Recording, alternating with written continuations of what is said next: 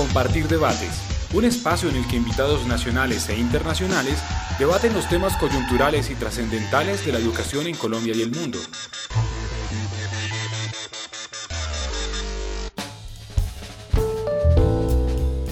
Muy buenas, eh, mi nombre es Rafael Orduz, soy el gerente de la Fundación Compartir y este espacio es Compartir Debates. Eh, es un evento en el cual mensualmente opinamos con personas que muy pertinentemente están cerca de los temas más importantes que tienen que ver con la calidad de la educación en Colombia. Y además de saludarlos a todos muy cordialmente, pues eh, quisiera decirles antes una cuñita. Y es que contamos con un portal que se llama compartir palabramaestra.org. Compartir palabramaestra.org. De tal manera que allí pues lo que pretendemos nosotros con, con, dicho portal es que haya permanente debate, que todos puedan publicar, discutir, en fin. Bueno, y hoy nos eh, encontramos frente a un tema importantísimo en lo que llaman hoy las modernas sociedades del conocimiento, hago un paréntesis, sociedades que basan su prosperidad en el conocimiento. Y es el tema de la educación STEM, que es un acrónimo eh, en inglés que se refiere a ciencia, tecnología, ingeniería y matemáticas, y que hace referencia a una nueva forma de enseñar conjuntamente, coordinadamente, estas cuatro áreas del conocimiento, ciencia, tecnología, ingeniería, matemáticas, eh, desde un paradigma de aprendizaje integral para resolver problemas reales del mundo real.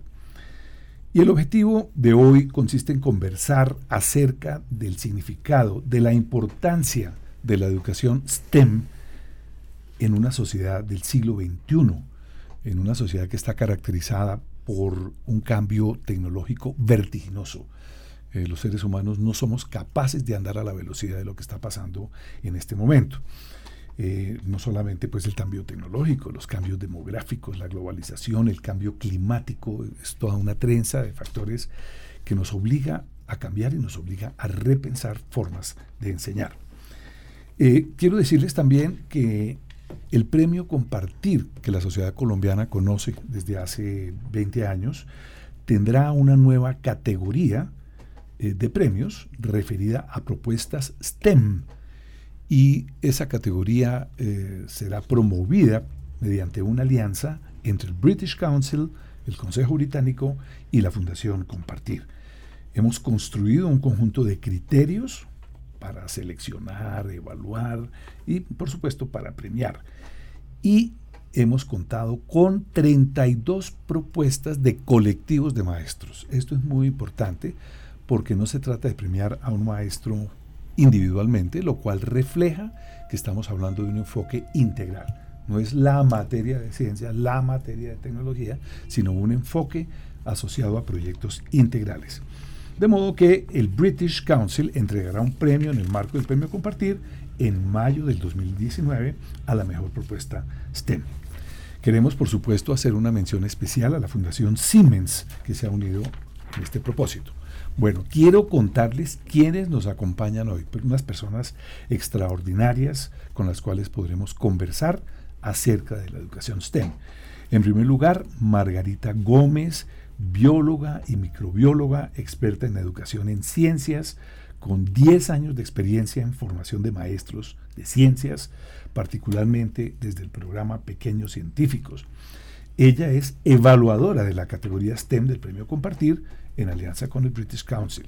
Muy buenas, Margarita. Hola, ¿cómo estás? Mucho gusto. Mucho gusto en tenerte acá, qué gustazo. Y también contamos con la presencia de Patricia Niño, licenciada en Pedagogía Infantil, magíster en Estudios Políticos y ni más ni menos es la actual coordinadora del programa Ondas de Conciencias.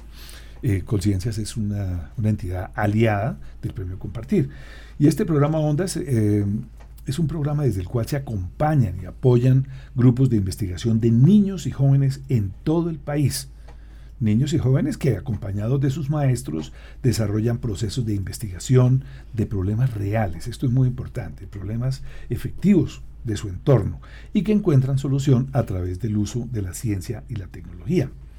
Ondas, por otra parte, eh, también permite la participación de niños y maestros en encuentros de ferias de ciencia, tecnología e innovación en los distintos niveles territoriales, local, municipal, departamental, nacional e internacional. Patricia, muy buenas. Bueno, muy buenas tardes Rafael, Margarita y a todos nuestros oyentes. Bienvenidísima. Y finalmente también está Silvia Luz Marín, Marín que nos atiende directamente de Medellín. Es una persona que viene directamente del aula, es una maestra de básica primaria, eh, radicada en Medellín.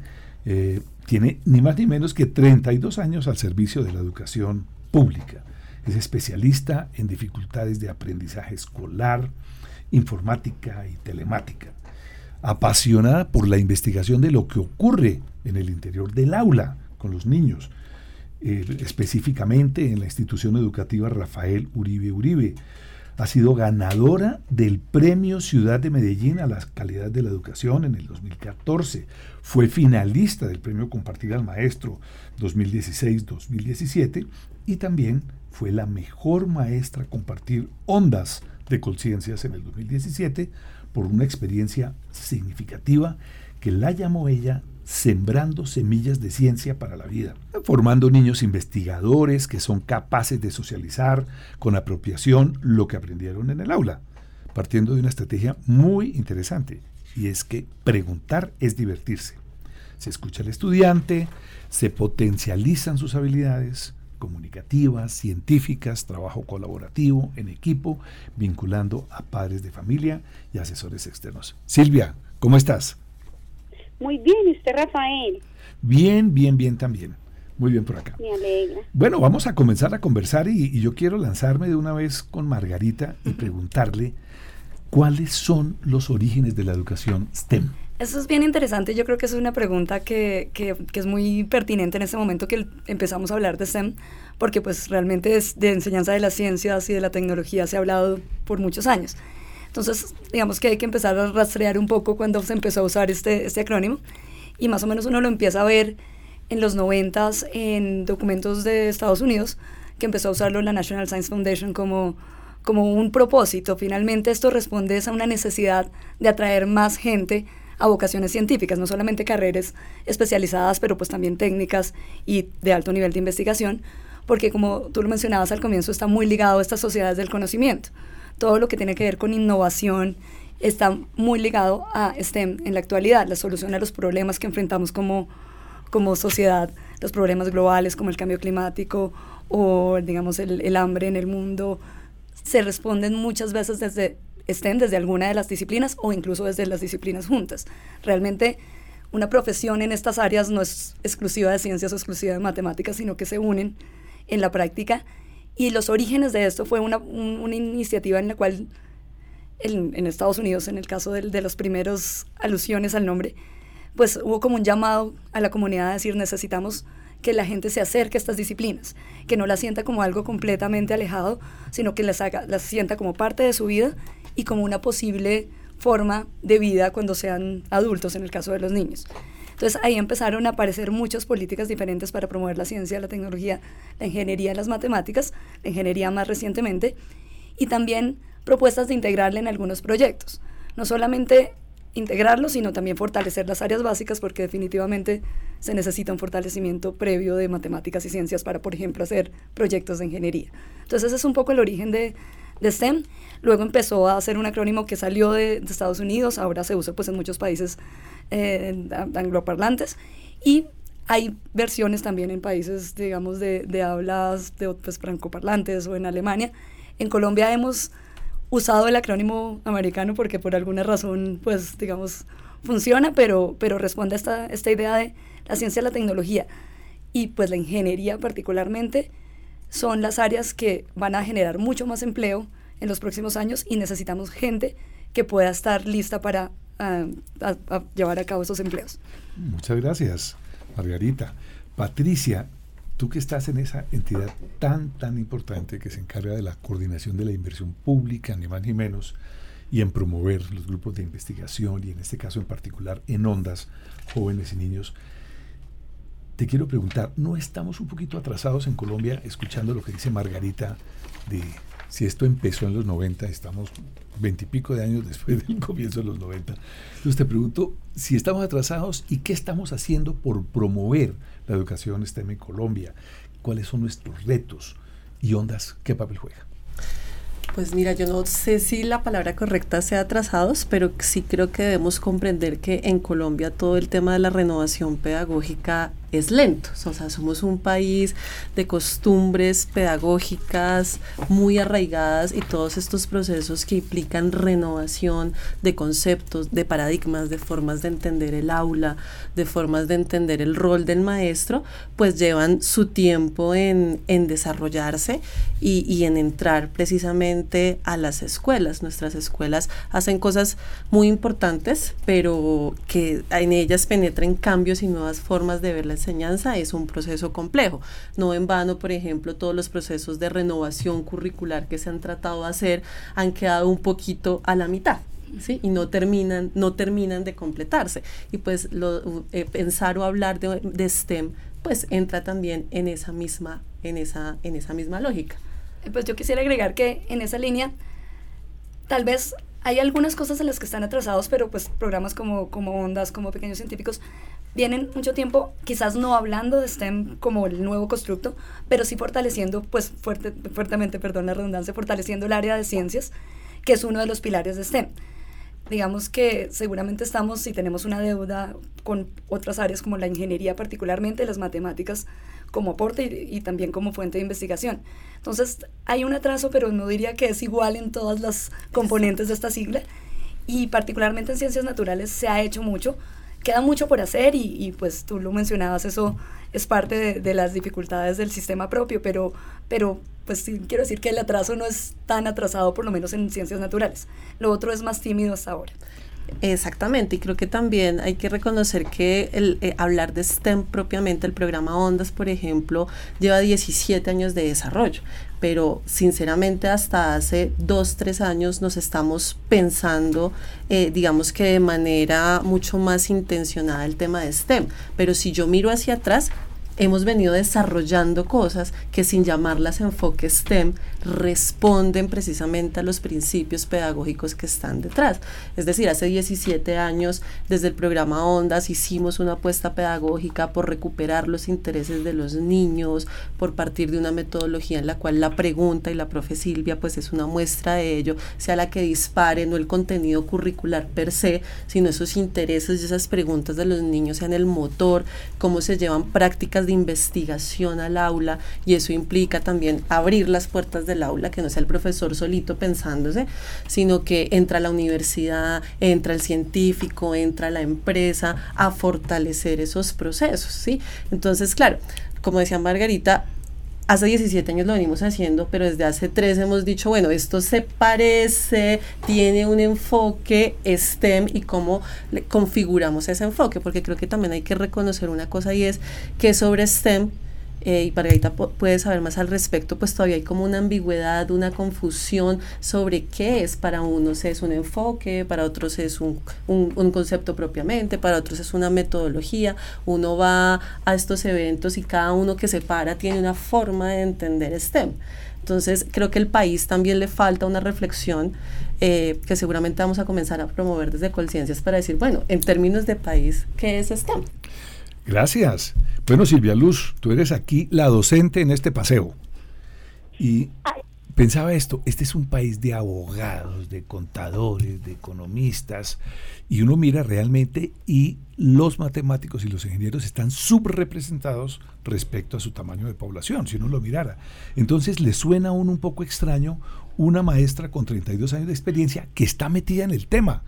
Entonces, yo quiero preguntarte, Silvia Luz, ¿Cómo ves eso? Así no existiera la sigla STEM antes, ¿cómo ves el cuento en Colombia en el aula?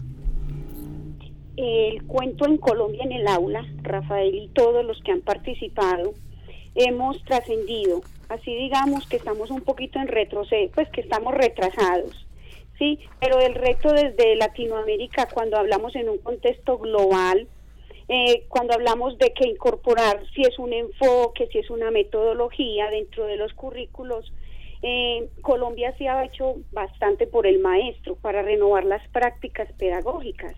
¿A través de cuáles? De diferentes programas, de las alianzas que uno va teniendo con la, lo que el mismo muchacho le van pidiendo al maestro, las conexiones, pues para uno cambiar. Mi tesis, digamos, de tipo casi que estadístico, es que las ciencias están subrepresentadas en general. Eh, nosotros invertimos poco en investigación y desarrollo, eh, tenemos muchos menos estudiantes de matemáticas que de derecho, por ejemplo, o de contaduría o de economía, que es mi profesión, y estamos metiéndonos a hablar de un cuento que requiere una masa crítica de ejecutores. Y yo creo que eso es un punto clave porque finalmente cuando empieza esta idea de STEM, y estoy de acuerdo contigo en, en la falta de definición, no aparece ni como un enfoque metodológico, ni siquiera como una propuesta educativa per se, aparece más como una propuesta de desarrollo y como de, de sociedad. Y no es algo que dependa solamente de los educadores o de los colegios o de los ministerios de educación. Por ejemplo, en muchos países que han adelantado ya en el proceso STEM, hay una clara representación del sector productivo, de quienes van a ser quienes ofrezcan esos empleos adelante. Ellos se sientan a la mesa con educadores, con expertos en currículo, con expertos en políticas, y se sientan a pensar qué, qué son esas competencias que necesitan o que necesitarán los jóvenes en 10, 15 años y cómo podemos prepararlos para ese mundo que quizás ni siquiera nos podemos imaginar. Entonces yo creo que, que eso, hablar de STEM no solamente es una cosa que nos compete a nosotros, pero cuando uno ve, por ejemplo, qué iniciativas hay en STEM en Colombia, muchas están ligadas al sector empresarial. Y ahí está pues el rol obviamente de Fundación Compartir, pero está por ejemplo Fundación Siemens, hay otro tipo de, aliados que desde su mismo quehacer, que es un quehacer, que es un negocio, pero es un negocio basado en ciencia y tecnología, se dan cuenta que como sociedad necesitamos fortalecer esas áreas. Entonces, definitivamente necesitamos hacer esta masa crítica y esa masa crítica no puede ser solo de educadores, no puede ser solo de universitarios, tiene que ser una masa que incluya a todos los sectores de la sociedad que dependemos de una u otra manera del desarrollo en ciencia y tecnología. Por todos los lados uno lo que encuentra aquí es integralidad. No estamos hablando de cátedras, ni mucho menos, sino es un, probablemente tiene de todo, un enfoque, pero también la participación de numerosos actores, la academia, eh, los investigadores, los empresarios, el sector público.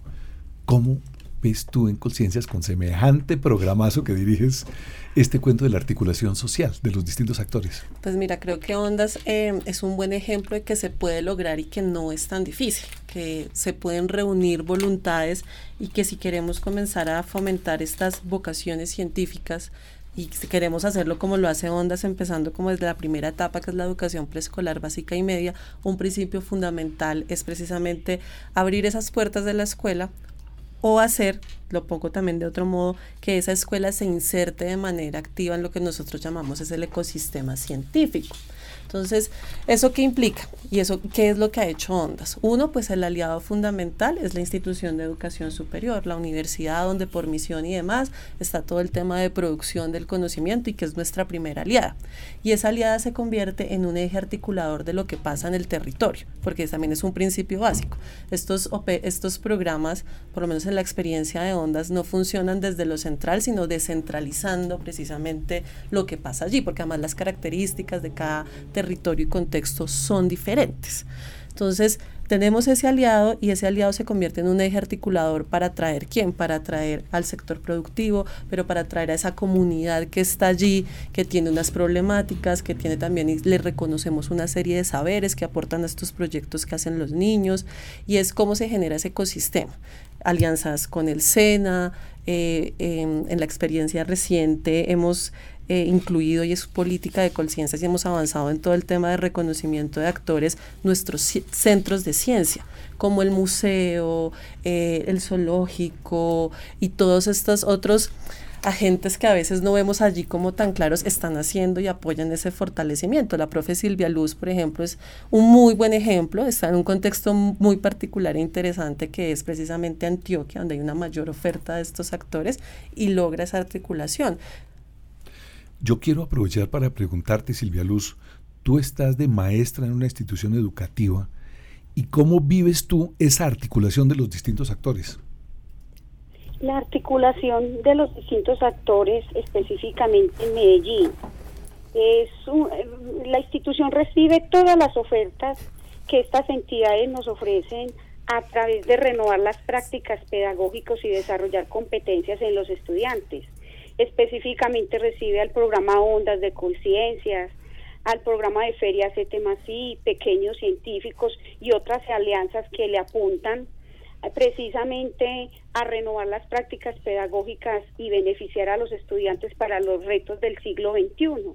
En ellas, procesos investigativos, ya sea a través de la indagación, de los retos o de aprendizaje basado en proyectos, y el maestro y yo soy producto de eso, de esas renovaciones y de esas alianzas que hace Colombia a través de todas las entidades que quieren eh, generar procesos de STEM en Colombia para un mundo globalizado en donde los estudiantes puedan interactuar con todas sus habilidades comunicativas, el trabajo colaborativo y así renovar eh, las prácticas pedagógicas tanto del maestro y beneficiar los currículos de acuerdo a los estándares que se manejan a nivel del Ministerio de Educación Nacional.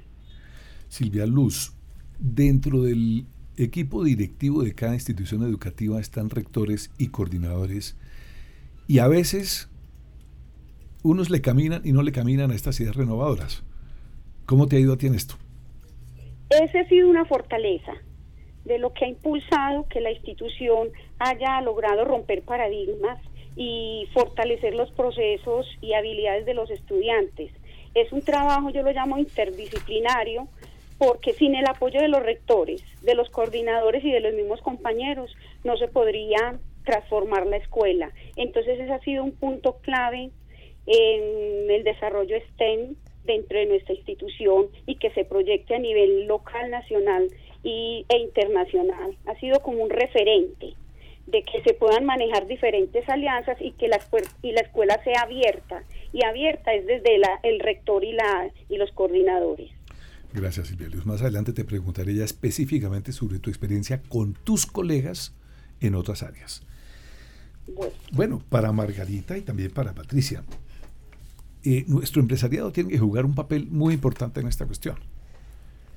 Voy a hacer una pregunta difícil. ¿Tenemos un empresariado moderno que comprenda estos retos o tenemos algunos líderes que le pueden caminar a estos retos?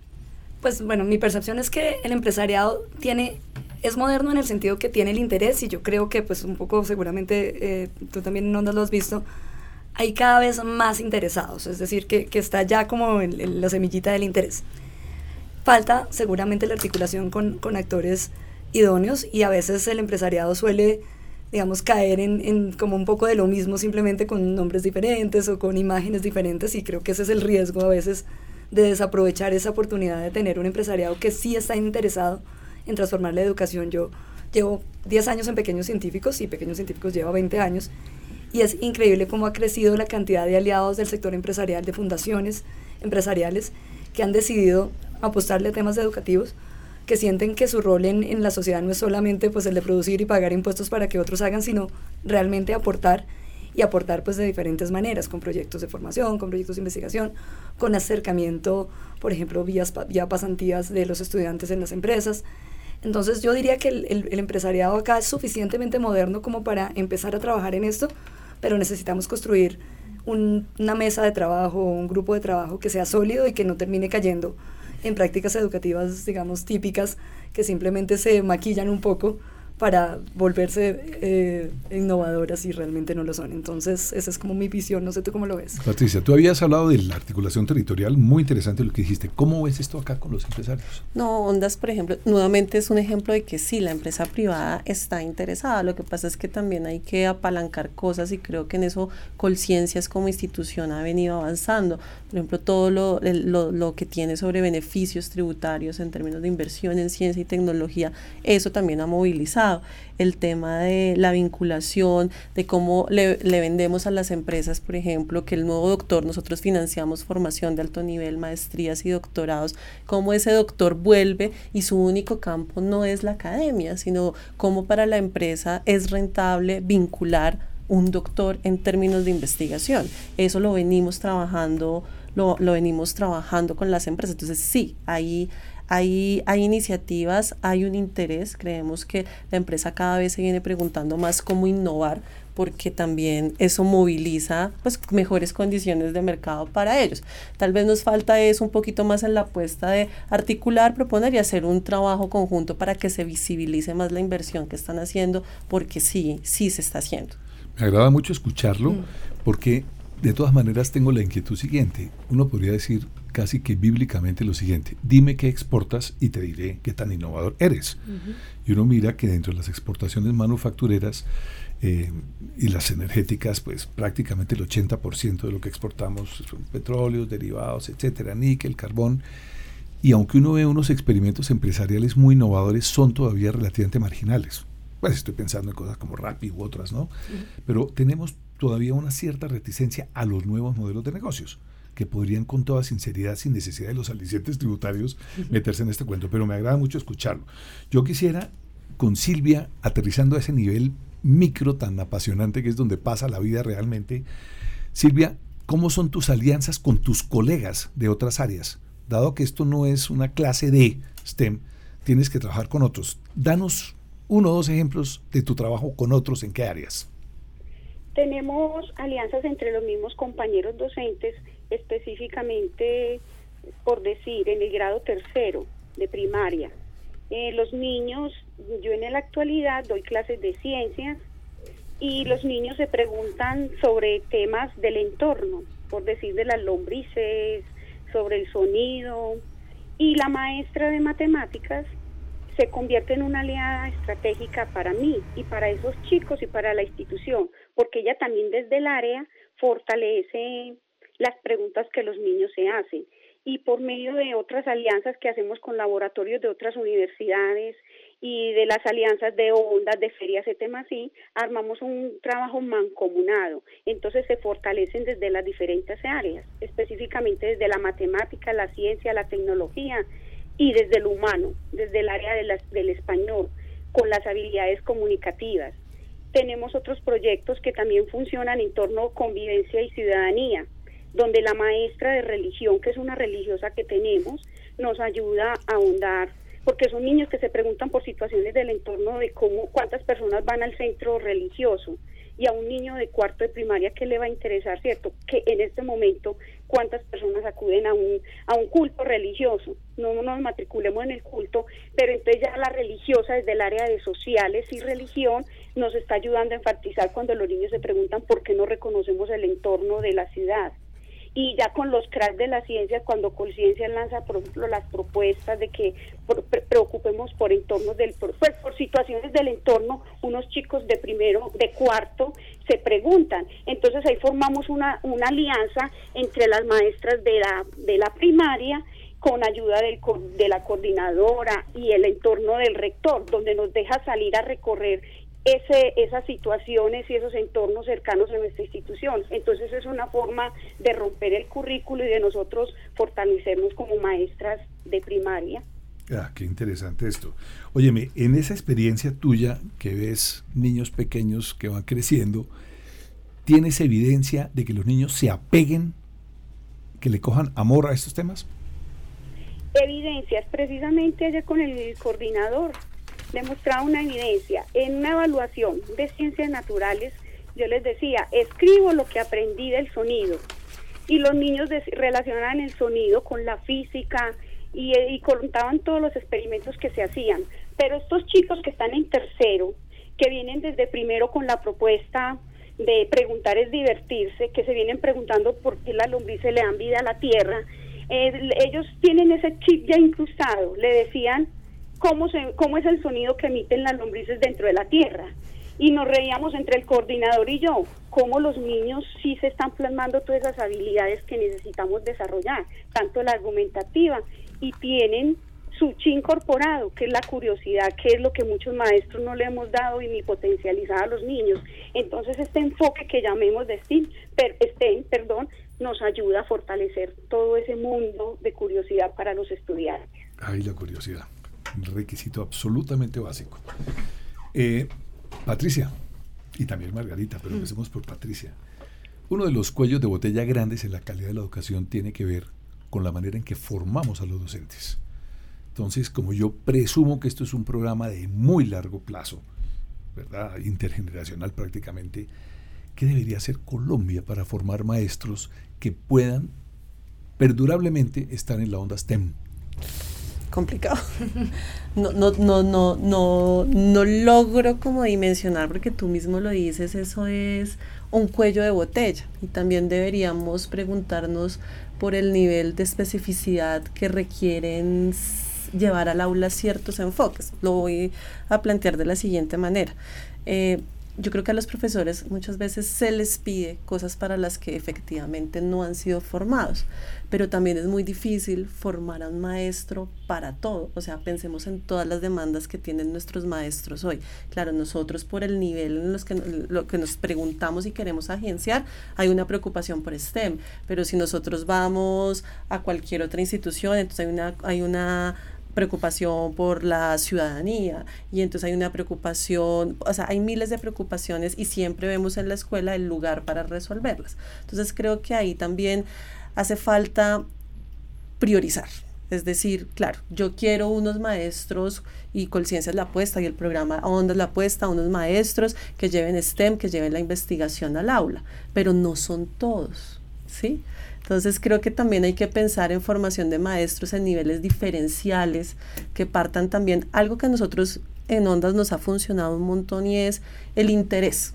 Los maestros se vinculan a proyectos, a todo, lo pasa lo mismo que a los niños, por intereses, y ahí hay un factor clave si es obligación y yo lo vuelvo una materia para los maestros en formación o lo vuelvo un programa masivo en un territorio, ahí comienzan a haber debilidades. Entonces creo que, que hay que hacer programas de formación diferenciados, que habría que comenzar por los maestros que están interesados, que le quieren apostar y también va a depender mucho de, de de los intereses, eh, planes territoriales, planes de formación docente con enfoque, qué es lo que quiere cada territorio, dónde están las vocaciones regionales y hacer una cosa mucho más pertinente para todos. Recordar y simplemente STEM, ciencias, tecnología, ingeniería y matemáticas. Margarita. Yo difiero un poco de, tu postura respecto a, a qué tanto, por ejemplo, tiene que saber un maestro para aportarle al objetivo STEM. Y si entendemos que STEM no es ni un contenido, ni una metodología, sino más esta idea, es un, es un propósito. Queremos acercar a todos los seres humanos, a todos los ciudadanos, a la ciencia, la tecnología, la ingeniería las matemáticas. No estamos hablando de llevar conocimiento hiperespecializado al aula de clase o que el maestro tenga que saber todo lo que sabe un ingeniero y todo lo que sabe un científico. Yo siento que es un tema realmente de dejar muy claro el propósito y que hay cosas que hacen parte de la cultura científica y tecnológica, que es la cultura del siglo XXI finalmente en el que estamos inmersos, para la cual sí podemos preparar a los maestros en general. Siempre hay maestros que tendrán esa, esas ganas de ir más allá y podrán hacer otras cosas, pero hay unas cosas básicas que responden a lo que se supone que un ciudadano del siglo XXI debería ser capaz de hacer y deberíamos formarlos, formarlos para esto. Entonces, yo creo que la formación inicial de docentes sí tiene que empezar a apuntarle a esos propósitos y esos propósitos incluyen STEM y otros tantos de ciudadanía y de pues otras, otras cosas que no son parte de esta conversación, pero, pero si lo vemos así, sí creo que es posible que un maestro de primero de primaria pueda aportarle STEM, aunque no tenga formación específica ni en ingeniería, ni en tecnología, ni en matemáticas. Y para eso pues necesitamos que tengan los recursos para hacerlo, necesitamos material para los docentes, necesitamos recursos en línea que puedan acceder. Y es como lo han resuelto la mayoría de los países. No es que en Reino Unido o en Canadá o en Estados Unidos los maestros de primaria tengan formación en ingeniería o en matemáticas eh, puras. Es más bien que tienen acceso a una red, de nuevo esta idea de interacción aparece, donde pueden acceder a recursos de calidad, esta vez sí hechos por matemáticos o hechos por eh, ingenieros o hechos por didácticos de, de las ciencias. Entonces, creo que eso sí nos falta y hace parte como de esa profesionalización docente donde el docente puede acceder a la información que necesita para lograr esos objetivos con sus estudiantes. Gracias. Silvia Luz, tú eres totalmente consciente de la formación que tienes, pero fundamentalmente también de la formación que tienen tus colegas. Si de ti dependiera incidir en la Secretaría de Educación de Medellín, en los uh, currículos de las universidades, en el ministerio, ¿tú qué harías para ganarte muchos miles de maestros STEM? Me ganaría a los maestros, implementaría la cultura de una formación, pero crearía unos estímulos para esos maestros. Y posiblemente hasta me atrevería a replantear el sistema de ascenso en el escalafón docente, porque yo se organizaría, bueno, vamos a formarnos, pero maestros, en vez de montar, por decir así, un video y yo lo voy a mirar, no, vamos, lo que usted aprendió en este, en este centro de formación, apliquémoslo en el aula y le asignaría unos pares académicos. Y ese par académico, como yo ya lo he vivido, eh, haríamos un trabajo en conjunto, más no de sancionatorio, sino un acompañamiento, en donde se retroalimentarían y se fortalecerían esas competencias tanto en el estudiante como en el maestro. Yo digo que como Secretaría de Educación se fortalecerían muchos maestros y atraería y motivaría a los maestros en formación.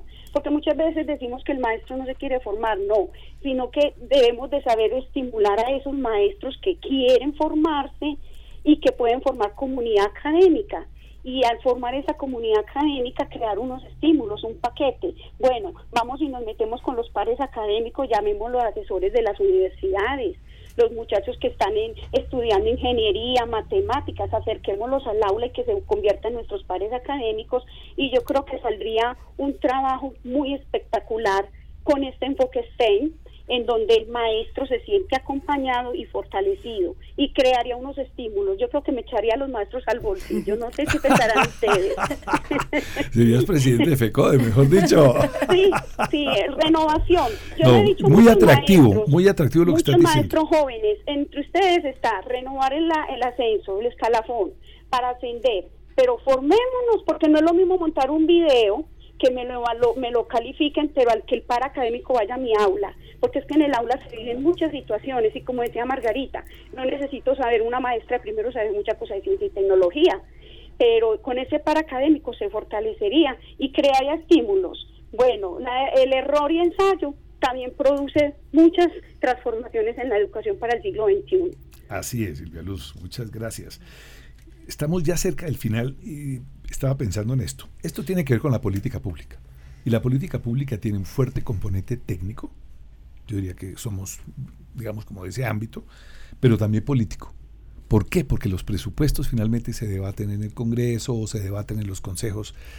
Y me pregunto, ¿qué tendríamos que hacer comunicacionalmente, discúlpenme, para obligar a los políticos a que vean esto como importante?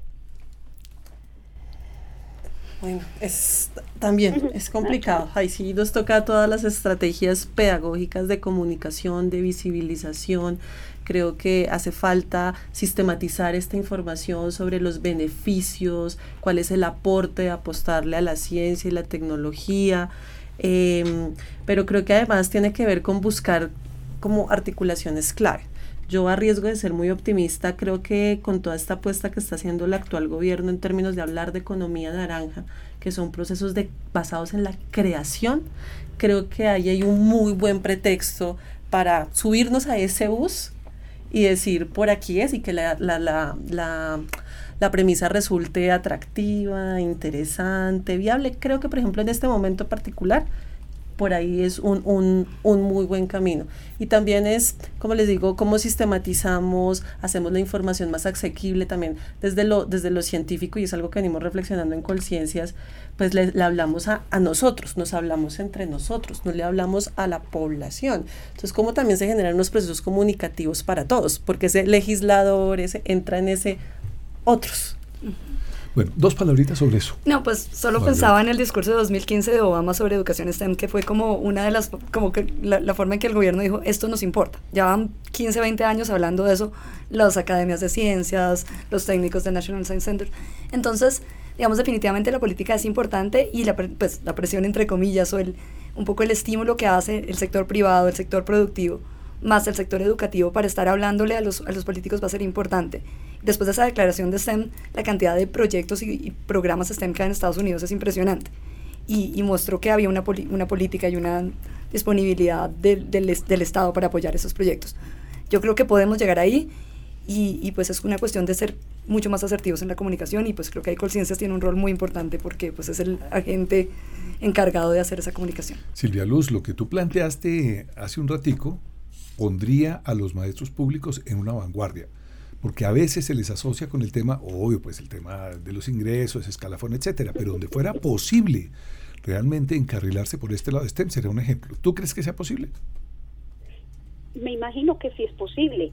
porque donde hablemos de una innovación pues desde la escuela y tengamos al maestro muy motivado y con estas mm, alianzas de las otras entidades del sector productivo y entidades podríamos fortalecer lo que es en sí el concepto de STEM, que apuntamos a constituir una sociedad donde los chicos y la comunidad educativa promuevan como el trabajo colaborativo y le vean sentido a lo que se hace en la escuela. Entonces yo creo que sí es factible que el maestro también acoja y se enamore de estas políticas y, y propuestas que queremos que a futuro nuestra educación pues se transforme. Muy bien, muchísimas gracias. Estamos prácticamente cerrando. Quiero decirles que soy el primer beneficiario, porque he aprendido mucho de ustedes. Han sido unas interlocutoras extraordinarias. Muchas gracias, Margarita, Patricia, Silvia Luz, cada una desde su, perdón el lenguaje bélico, desde su trinchera, eh, apuntándole a este cuento. Eh, muchísimas gracias. Decirles que el, aporte de la Fundación Compartir eh, radica justamente en esta nueva categoría de Premio Compartir STEM que, dicha, hay 32 propuestas de equipos de maestros que queremos seguir adelante y por supuesto esta es una invitación a la articulación, al trabajo integral. Muchísimas gracias mis tres interlocutoras extraordinarias, Patricia, Margarita, Silvia Luz. Gracias Muchas gracias.